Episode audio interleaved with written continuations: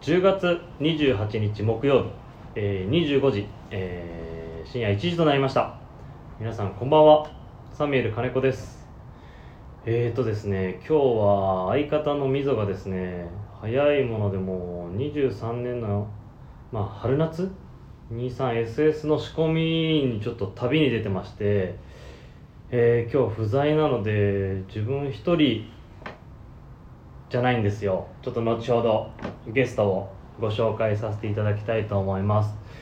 えーということでまずはちょっとあのレターを、えーリスナーの方から、えー、といただいておりまして、えー、とその、えーご返答させていただければなと思ってます、えーまずこちらですねラジオネーム、えー、けんちゃんさんえー何やらバックパックの企画が進行中とのことで、えー楽しみですそうですね先週えっ、とみぞが今進行してるので話してましたねで私も外出時は、えー、とノートパソコンを手放せないので、えーバックパック派なのですが、えーバックパックを使っていて一つ困るのは、えー大切な洋服の背中が、えー痛みがちなことですわかりますビームスプラスの皆さんはその辺、えーことをどう対処されているのか聞いてみたいですということです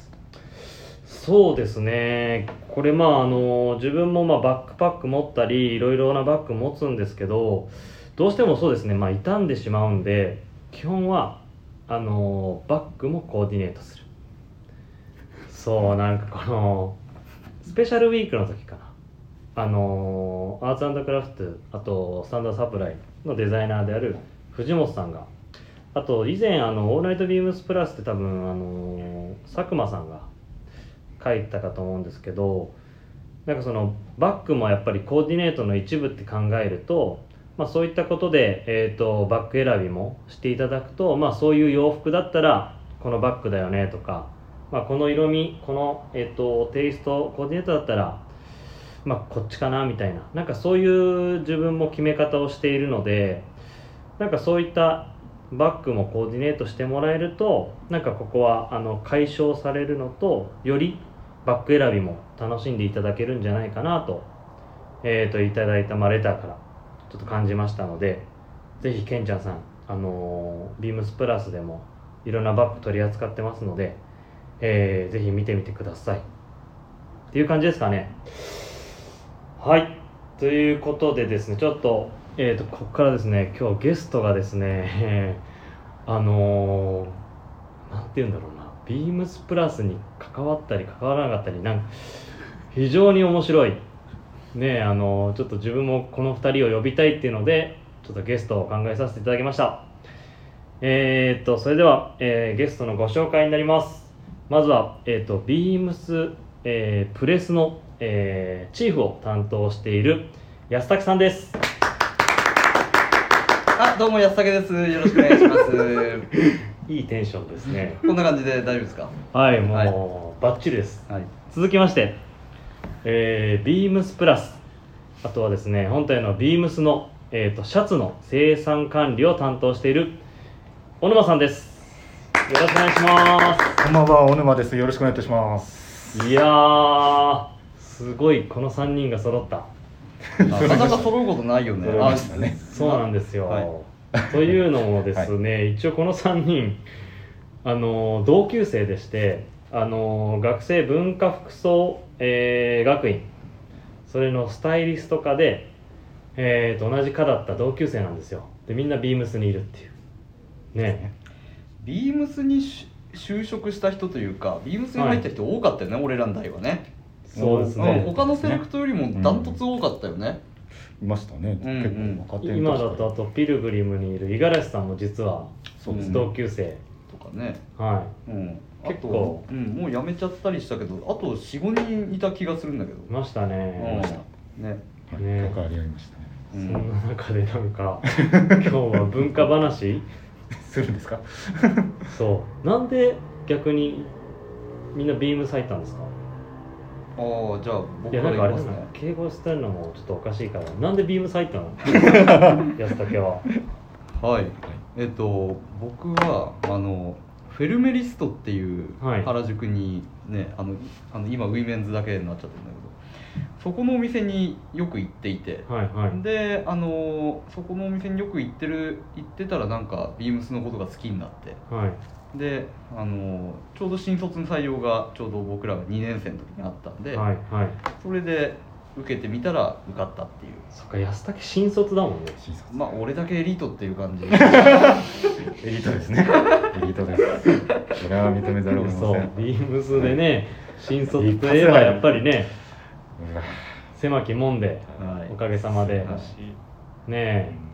新卒か新卒いやね逆に羨ましい小野さんは私ですかはい私もその2年の時新卒は受 けたんですがそうなの実は 受けてるんです よ実は受けてるんですよ同じ時に受けてる受けてるんですよひっそりいや知らなかったそれまあ言うこともないんだけどねはい新卒で実は受けてまして、えー書類選考を出してしまいまして 急に落ち急に落ちたるんですよもこれは結構あれ面接もしていたからちょっとう逆にその後よくビームス が働こうと思ったねやっぱそれがまあ一つこうそうですねきっかけでもないんですけど、まあ、その前からなんですけど、まあ、そうですねもう僕の場合はそうですねあの柏って千葉県のそうですよねお店がありまして、そこはまあ地元がまあ出身の方から近くてですね、自分よくまあ中高生から通ってましてはいアメリカでもやっぱりそのスタッフもそうですしまあもうもちろん商品群もそうですし、はいはいはいまあ、憧れのお店だったっていうのはやっぱりそれがまあ今につながってますからねきっと。いやでもそれめちゃめちゃ今面白かったんでえ そうなんでもそれだけまあ、そうですビームス愛が素晴らしいあり素ました晴らしいですありねましたね。そうなんですなんでね安武さんはエリートです。そこがエリートエリートです。まあ大沼のじじいが柏で働いてる時に、そうです俺ねはまあ東京のど真ん中銀座で働いてたな出ます。はい、存じてますよ。はい。いそいうななんだしげるしげるは俺はねそあのもともとそう学生の時からスタイリストのアシスタントをずっとやっててでそれを2年半ぐらいかなやった後に辞めてで今ピルグリムにいる五十嵐が、まあ、当時学生時代から、あのー同じクラスだったんでで五十嵐に、ね、半1年ぐらいかなその後辞めた後スタイリストのアシスタント遊んでて五十嵐に「ビームス来なよ」って言われてそれでビームスの今の原宿の本店で五十嵐も働いてたのででそこでバイトで入ったっていう感じですねそうそうですね。だから一番ビームさえないのかなそんなことないですよ。そんなことないないです。でも速攻で社員になってたよねあよかったですね。いやいやいやいやいや速攻でじゃない速攻じゃないっけ一回ねあの一回辞めてますああそうだそうだあそうだやめてるありまねし辞めて辞めた理由がねあのなんかまあ若くて旬で純純粋だなと思ったのが付き合ってる当時女の子女の子が地元に帰りたいって言ってじゃあ俺も帰るよいや帰る場所じゃないじゃない。ってって言って帰る。帰ることになって辞めたんだけどその女の子がそのブランドのプレスになるってなっちゃってミポリンだっけ あ、そうなんですか。あら、よく覚えて る覚えてるよ一緒に遊びに行ったじゃないですかねえうんそうミポリンがミポリンがこれポリさん。これ便利な名前ですね進まないなこ れこれミポリンがねそうそう地元に帰るってなったあプレスになるってなっちゃったんでん大会社辞められませんとじゃあ俺もの残りたいってでその半年間ぐらいは金稼ぐためにずっと佐川急便で働いてて、んそうお金貯めててでそれでまあビームス原宿店にまた同じ店長だったのでお世話になったでまた戻してもらったっていう感じですね、うんうんそうそんな感じなんですよじゃあミポリンなくしちゃ今今のしげるがいないっていういやこ本と当だミねポリンがいたからミポリン佐川急便貯金ができて、うはいんでそれでねあの古着もいっぱい買えて そうやってましたね。俺知ってますよ。そうう。そういうねこスれトがー今リのーが糧になってるうんとよかったミポリン元気かな元気だといいですよね。ということでね、ではまあちょっとこの話長くなってしまうとあの30分や1時間2時間いってしまうので,、はいそうですね始めたいと思います、はいではそろそろ始めましょうえー、みぞが不在のサミュエル金子の「オールナイトビームスプラス」この番組はビームスプラスと、えー音声配信を気軽にもっと楽しく、えースタンド FM のご 協力でビームスプラスのラジオ局プラジオがお送りいたしますやべえ噛んじゃっ噛んじゃたってるなりましたね。いつも噛んじゃうんですい よやいや僕も噛むと思うんで。 はい全然はいお気になさらず頑張りましょう。ずっと噛んずっと喋ってたのであのちょっと噛んじゃいましたということでねあのまあそういったお二方からねいい意味でその今までこのラジオ番組っていうのは割とビームスプラスのチームのあのスタッフが出てそれビームスプラスのお話をしたんですけどそんな2人からなんかねビームスプラスをちょっとこう話してもらえると面白いなと思っててまずはそうさんおぬさんから話してもらった方がいいかなそのおぬさんから見たビームスプラスはい、まあ、そうですね、まあ、プラス、まあ、僕もその販売から、まあ、スタートして今生産っていう仕事をさせていただいてますけそうどですねビームスプラス原宿にはいあの実いましたよはねいましてですねえー2000多分11年2年とか3年ぐらいそうですねちょうど多分自分もそうなんです多分原宿って原さっき言宿ってでた原宿地区でかぶってて、はい、その時にあれ、えーサミュエルさんは原宿で僕はその時プラス原宿に行っていましたねちょっとありましたけど、はい3年半ぐらいいさせていただきまして、そうですねアルバイトの時から柏のアルバイトからプラスの、はい窓口とか担当みたいなのやらせていただいて社員になってからもそうですねプラスの方にちょっと携わるっていうこともありまして、まあ、そういう意味だとこう長年携わらせていただ長いてる年んでビすけーどムスプラスをもう知っていて当時だと小林さんが多分あそうでした店長でした、店長でしたもんねはい、でしたねそんな時代からはいプラスを見てて今は、はい、まあ、生産管理でそうですねシャツをそうですね、シャツを携わらせていただくことにそうですね去年ぐらいからですねなりまして、やっぱりこう長年本当にまあその時働いてる時にも扱ってた商品が、はいまあ、こう今シャツで実際自分がこう、まあ、作るってですら関わる方になって、いまだにもちろん扱ってて。例えば今そういう継続されてるこう皆様にご愛顧いただいて今でもこう長年残ってる商品っていうのはー非常に多いっていうの多をい改でめすてよね感じまして、そうですね春夏だけでもちょっとパッとこう見てきただけでも、はい35型前後 この FW とかでも20型ちょっと継続していこうみたいな感じでこうき見ててすごい数いやーすごいなと自改分めて思ってもます。数えたことないですけど継続で35型、型まあさけまあ基本30型ぐらいはいすごいですねそうですね、まあ、それはやっぱりすごい皆様のそのご愛顧いただいたりこう愛していただいてるっていうのはやっぱりひしと感じてますしそれは、そうですね今でもこう携われるというか販売してた時から今度作り手って言ったらですけど触っていけたりとか、まあ、周りのこうサミュエルさんもそうですけど、まあ安田さんも含めてこう昔から携わってる方がまだまだこう携わってるっていうのは非常にこうプラスの中でもこう携わってる方と新しくこうもちろん入ってくる方っていうのもこう、はいはいはい伝統と新しいものがずっとこう絶えずこう続いてるみたいなすごいプラスのいい魅循環力でとすいうか、ねなんかまあすごいところだなと改めて感じてますっていうところですかねちょっと長いちゃいましたけどはい。いやいやいやすごいいい話でそれをねまあまあ、ディレクターだったりみんなの意見で今シーズンはこの色にしたりとか、まあ、シーズンのちょっと色を出したりみたいなそういうことですよねそそのうですね定番がやっぱりずっとこう見見続けてるとこう携わってると言ったらいいですけど、お客様を含めて携わってる方がこう多いというか増えてってるというかはそれがすごい魅力だなと改めて感じてます。い、いやーそれは本当にいや自分も型数聞いてびっくりしましたけど結構やっぱりそういう定番ものが売れるって、まあ、ちょうど先週、あのー百名品俺の百名品みたいな話をこのあのラジオでもしたんですけどやっぱりそういうのって今の話聞いてすごい重要だなって思いましたで100名品うんじゃあスタッフさんは逆にプレスだからちょっと関わったりとかなんかいろいろ反響はすごいんじゃないですかああ100名品のコンテンツそうああまああれはねなかなかすごいですねネーミングがいいっすよねそうあで、れはせね先週ね、うん俺の100名品」っていうトークテーマあああそうそうそうあね革命店みたいでね 確かにねあります。 あります。ありますね。ねはいいねねいいよねうん、まあそういうことですねうん、じゃあそうですね安武さんから見たビームスプラスはいあのー僕ビームスプラスっていうレーベルの担当になったことはなくて実はあなのでそううなんんあのー僕ずっとメンズドレスなんでビームス F とか、はいそういうもはいはのをい担当していてでえっとまあ、今はあのプレスのチーフっていう感じで全体を見てるんですけどあの、まあ、そそういった意味で多分お二方とはちょっと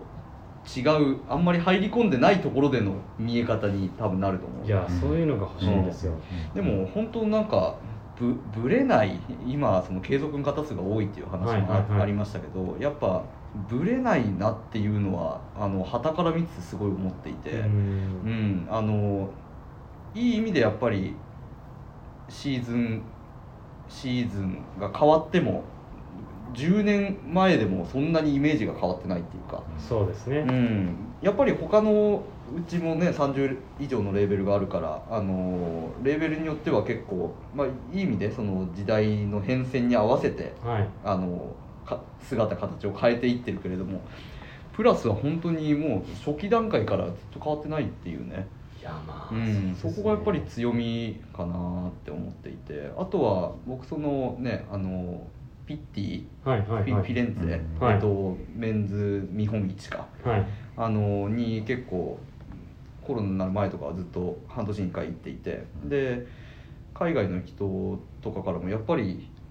着てる人が多くて。プラスをであの今日もサンプル今横に持ってきてますけどはいあのパッチワークのコートはいあのバルカラのはいとかはなんかバーグドルフのねあの,、はいそうですねあの人、はいなんだっけなんだっけなえっ、とブルース、あそうですねうん、ブルースもースパスクさんはいとかもねもう毎回着てきてるしうんそれですねスナップとかすごい取られてるしで今回で言うと007はいねもうああれはあれつあれ作ったんでしょだってシャツ 確か に確いかにやそうじゃんまあ、そそのの時時はは、まあ、入りた入りたてぐぐらいらいだったかもしれないですけおーそどっかね商品自体はただまああーっと映あれのオヌさんのもう代表作じゃないですいかやいやいや大丈夫ですいや僕そ僕れじゃない言った方がいいですよ僕じゃないと思いますねその時は僕でですってもう言っちゃった方がいやいやもあれ確かはにすごいよね本当にもう世界が認めてるって感じだよね、うはい憧れたうえ憧れてる前すごいですね見ねてたうん、なかなかそんなね世界的な映画の衣装に使われることなんてねいやだからなんかないまじゃあんそうなんですよね今そのビームスプラスのスタッフの中でもオリジナルじゃなくてビームスプラスっていうようにしようってみんなしてるんですよああなるほどねそうはいはいはいブランドそう海外から見たらやっぱりブランドっていう立ち位置なんで、やっぱりオリジナルじゃなくてブランドビームスプラスなんだよっていう、いいねそうそれをですねなんかね今浸透させててうんうんうちの溝 D もうんそういう立ち位置で多分もっともっとアピールしていければなっていうところをうん今やってるところなんですようんうね、ん海外の人結構来てるんですようねんいや海外もすげえ来てるしで,、うんあの海外からえっとまあ仕事でこっちに来るはいエージェントの人というかね、海外の方大体プラスの商品買って帰ってるよねビームスの商品買うん買ったんだって言われてうんはい、な何買ったか見見せてもらったら大体プラスの商う品、んもうありがたいですね、うんそうだそれ聞きたかったのがちょっと今話聞いててオンさんがはいビームスプラスにいた原宿の時代とはい逆にそういう今そういう現象が起きてるってやっぱりちょっと違いありますいや僕もいた時もだから10年弱前ですけどさっき言ってた時代ですけど、やっぱりお客さんも多かったですよ特にまだこの、まあ、コロナの前でもありますけど観光の方がちょうどやっぱりこうやっぱり買いに来る方はいだったりこうインスタとかも今よりもまだ少なかったですけどでもそこからやっぱり外国の方見てたりっていうのが非常にその時からあったんで、はいやはいっぱりそういう同じこう例えばこちらで東京展示会やるとかファッションショーあるとかっていう関係者っぽい方とかはいでも結構非常に多くてよく接客と言ったらですけど、あのー買っていかれる方って非常に多かったですうね。ーんじゃあまあその時かうらんあったものの今うんそうなんか海外の人自分も出張行くとうん結構来てる人見るんで、ねうんはいわなんか例えばシュプリームの店員があのうちの地の 2P そうなのそう履いてたりとかあそうそえそれえどー国はうえっとねサンフランのうん方だったかな、そう、へー履いててネイビへーー確か履いててそうなんですよどこで買ってんのそういう人たちって多分ユニオンメイドとかそうそういうとこころで買ってると思うんですけど、へえすそげうえそういうなんかやっぱり、ね、海外行くとよりまああの分かりやすくこっちも分かるんでうんそれ非常に嬉しいなとうんねでもまあ安武ほど多分このね今ビームスも海外結構行ってる方じゃん、そうね我々と言ってる方で、うんそうだそれそういうねあの視点からやっぱりそうやって見えてくるっていうのは、ね、海外でのビームスプラスの見え方がやっぱり、ね、日本といい意味でちょっと違うなっていうのは、うんうんうん非常に分かりやすいなっていうのは感じましたね、まあ今の話もそうだけど日本の人はシュプリームとビームスプラス合わせないもんね確かにねねそう考えるとやっぱちょちょっと違うのかもしれないよねそう海外で見え方うね、ん、見え方がね、だってねあの俺割とメンズドレスの方だからさやっぱメンズドレス系のアイテムとビームスプラス合わせてたりする外国人結構多いもんね確かにうね、んそこはね海外のやっぱり合わせ方というか、まずうん立ち位置ビームスプラスの立ち位置がううんん違うんだろうね、まあでも真面目なものづくりしてきてるからじゃないですか小沼さんうん いやいやいやそれは皆様のいいですいいそうそういうの欲しいそういや いやいやそういうの安崎さんあのえプレストーク欲しいですプレストークかなこれいやいやいやそういう感じの、んもう皆さんで作り上げてることなんですけどもう僕は本当もうね一旦でごシざいャますツあのあのシャツを作った方っていうこいとやいでねや僕今が日全部じゃないスペシャルゲスストのト全部じゃないですしもっと加えていただいということですねおお結構いい時間だなてそうですねねそれでえっ、とじゃあちょっと次のこのあのラジオ番組のあのー毎週のちょっとウィークリーテーマみたいなところがあるんですけどちょっとそれを2人にお伺いしたいなとまあ自分もそうですけどいきたいと思います今週のウィークリーテーマは「これ着てどこ行こう!」っていうことでそう先週はね「俺の100名品」っていうテーマだったんだけど、ちょうどまああの緊急事態宣言も明けて、うんまあ、あの感染者も減ってきてるっていうところで、うんまあ、今まで、まあ、あの外出を、まあ、自粛我慢してたっていうところで、うんまあ、そろそろあのいろんなところに出かけたりとか、うんまあ、そういったのがしやすくなってきたんじゃないかっていうところで今週はねこれ着てどこ行こうみたい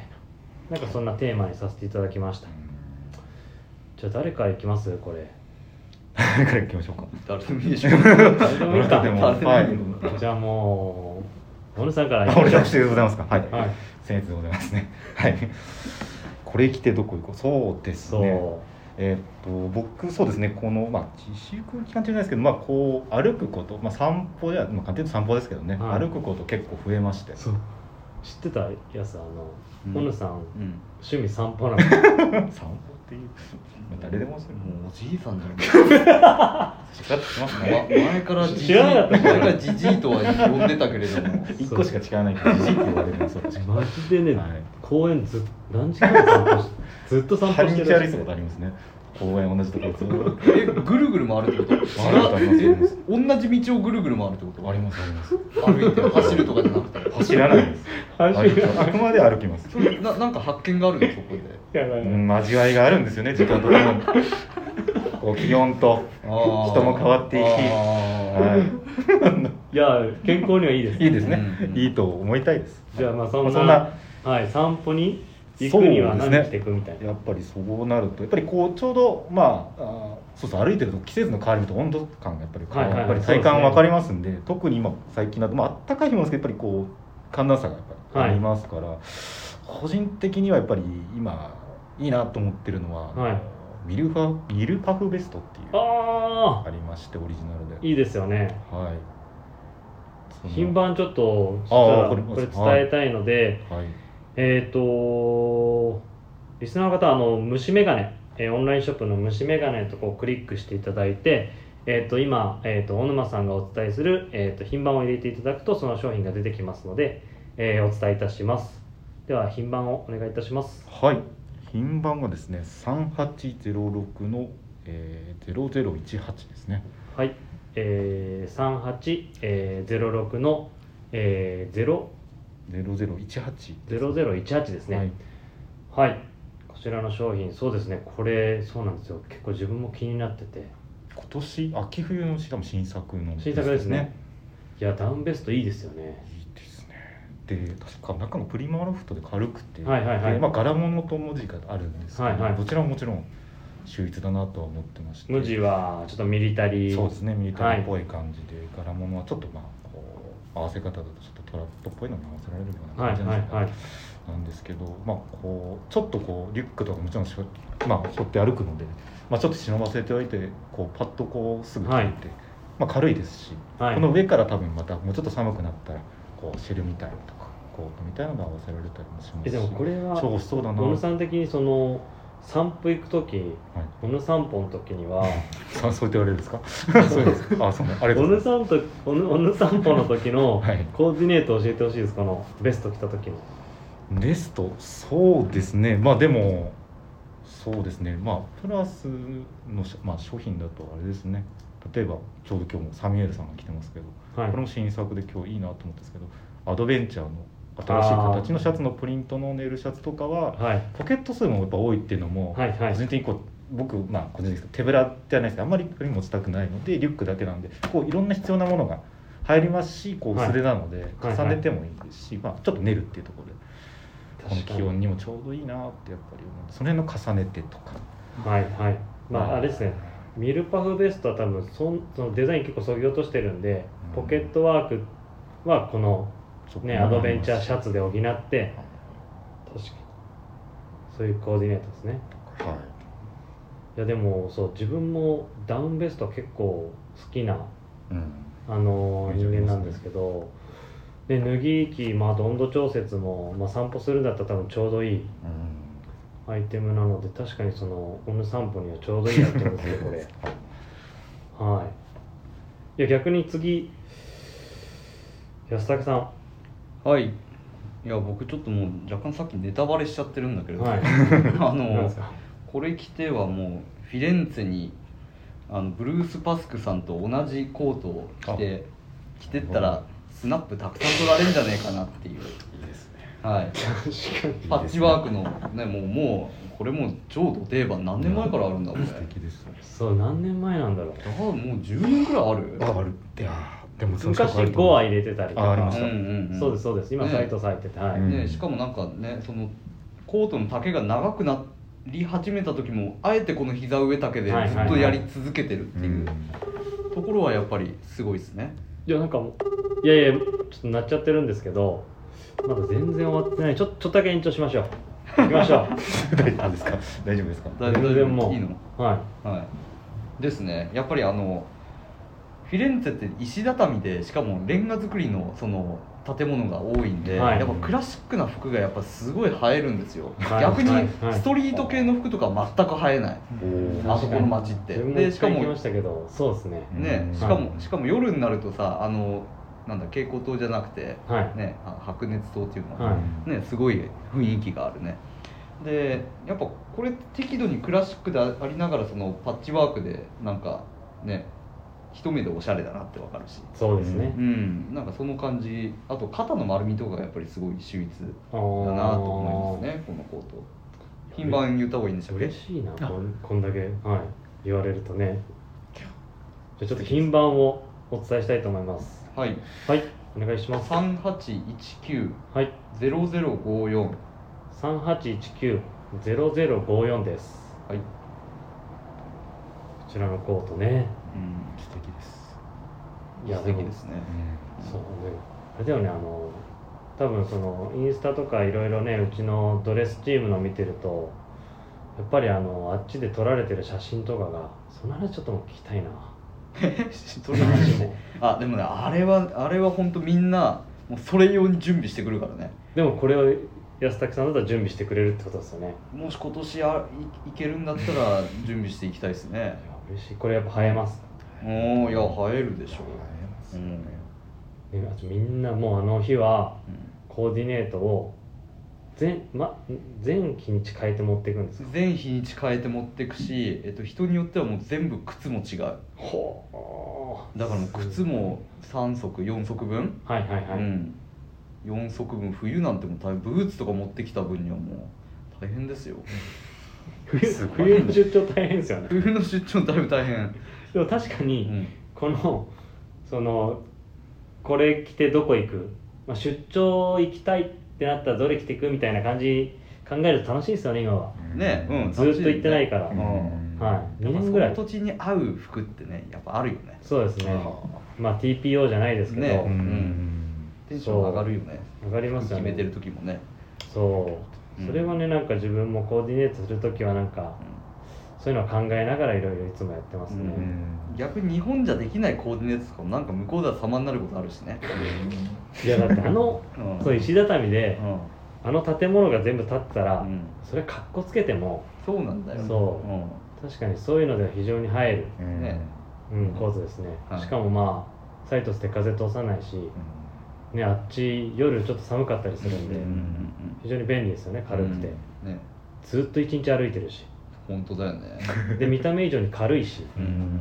それは確かに思いますねやべえちょっと長くなっちゃってるけど延長いきましょう、い、きますよ俺はいで自分はですね今週のこのウィークリーテーマ「これ着てどこ行こう」みたいなところは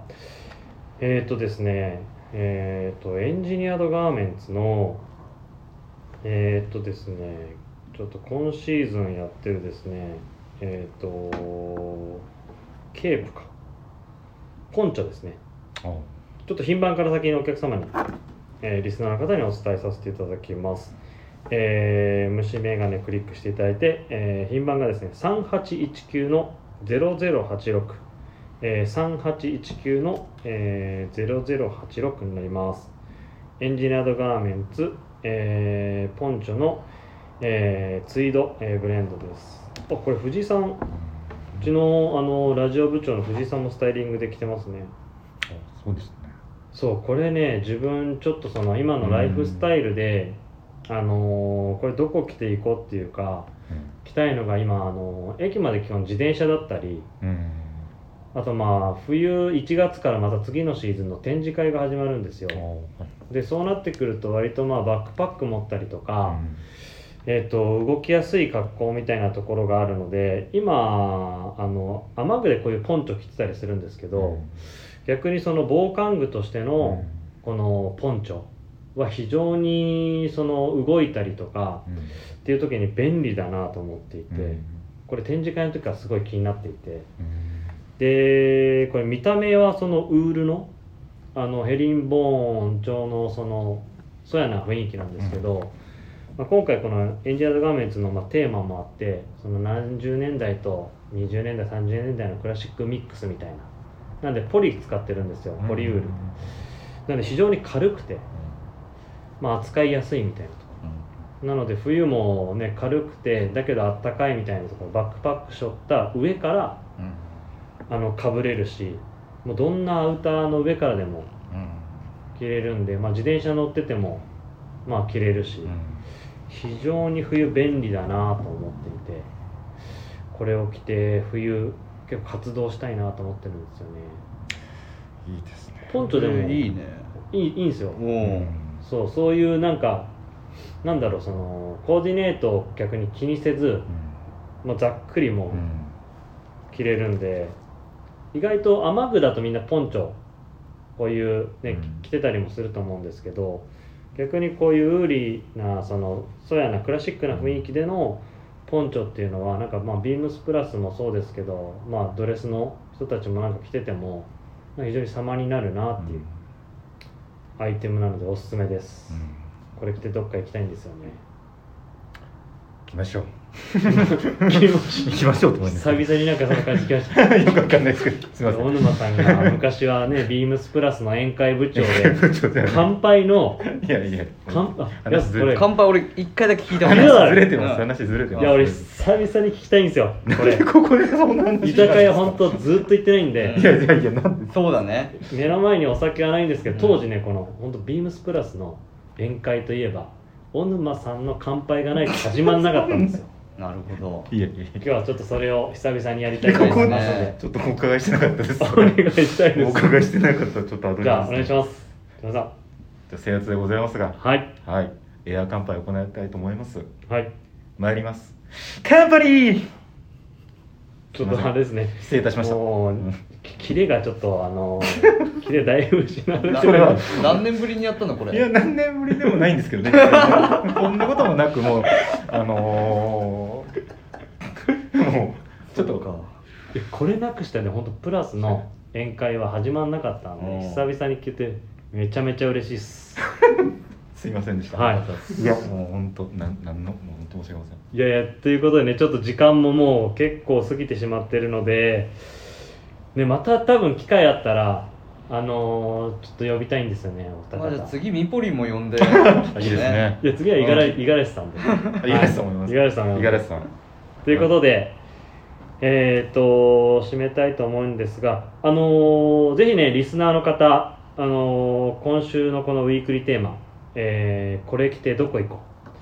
う。あのーそちらレターいただけると、お客様の声も聞きたいと思いますので、どしどし応募しておりますので、お願いいたします。で、えっ、と、そうですね、あとはレターですね。えっ、と、ぜひ、まあ、あの、ラジオネームとともに、まあ、話してほしいことや、えー僕たちに聞きたいことがあれば、えーたくさんレターを送ってください。えーレターを送るというページから、えーお便りをお送りいただけます。メールでも募集しております。メールはメールアドレスは、アルファベットはすべて小文字です。えー、